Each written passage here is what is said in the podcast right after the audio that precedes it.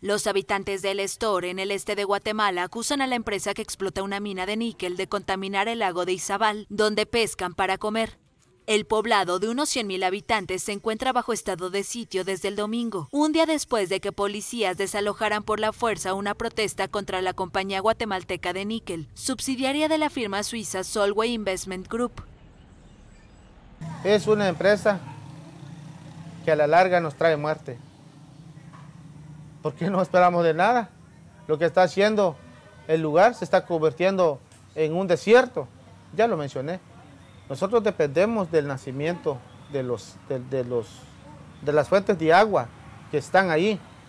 El fin de la actividad minera cerca de su poblado es un legado que algunos habitantes buscan dejar a sus hijos. Dicen que antes los peces abundaban en el lago, pero que se han reducido. Acusan a la minera activa desde 2014 de generar contaminación por la planta procesadora y poner en riesgo los nacimientos de agua de la zona. Una extensa mancha roja apareció en el lago en 2017. Y eso es lo que me duele. ¿Sabes por qué? Porque tengo cuatro hijos. Y esos hijos míos van a sufrir la consecuencia.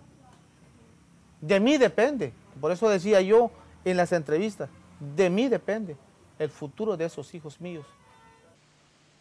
La empresa afirma que la polémica mancha roja fue producto de bacterias, a consecuencia de contaminación por aguas residuales y fertilizantes en el río Polochic, que desemboca en el lago.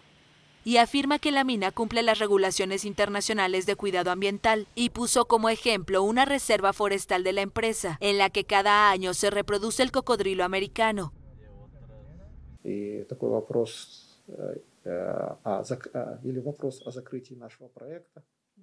La cuestión de cerrar nuestras operaciones no está sobre la mesa porque no hay razones para ello.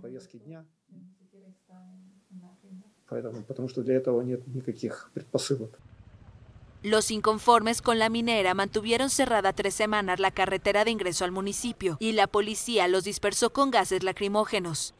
El enfrentamiento dejó cuatro policías heridos de bala, por ello, el gobierno suprimió por 30 días el derecho de manifestación y estableció un toque de queda nocturno.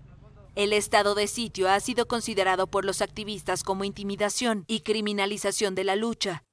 Los opositores reclaman que la mina seguía operando, a pesar de un fallo judicial que lo prohibía. El gobierno ahora debe realizar una consulta comunitaria sobre la minera, pero los manifestantes señalaron que han sido excluidos del proceso. En medio de la polémica hay habitantes que le abren los brazos a la minera. Si está esta. Empresa CGN Pronico, no veo ninguna inconveniencia, porque trae beneficio, siempre y cuando nosotros como pueblo eh, sabemos cómo llevarnos con la empresa, no pelear no pelear, porque lo que queremos es fuente de trabajo. Verá, lamentablemente el otro grupo que les llaman eh, prominero, ¿verdad? Que eh, solo ven que hay dinero ahora, ¿verdad? Solo ven que solo eh, se puedan servir este día, digamos, ¿verdad? Y resolver su, comida, su situación en, en la casa. Pero no ven el nivel de daño verá que está generando esta empresa. Pues la empresa defiende que el fallo judicial que ordenó la detención de sus operaciones está relacionado con la licencia Fénix, cuya actividad vinculada a la extracción de material de una ladera de la montaña se detuvo en febrero pasado y que puede seguir operando la planta que pertenece a la firma hermana Pronico, que procesa ferroníquel con material de otra explotación minera en el poblado cercano de Los Amates.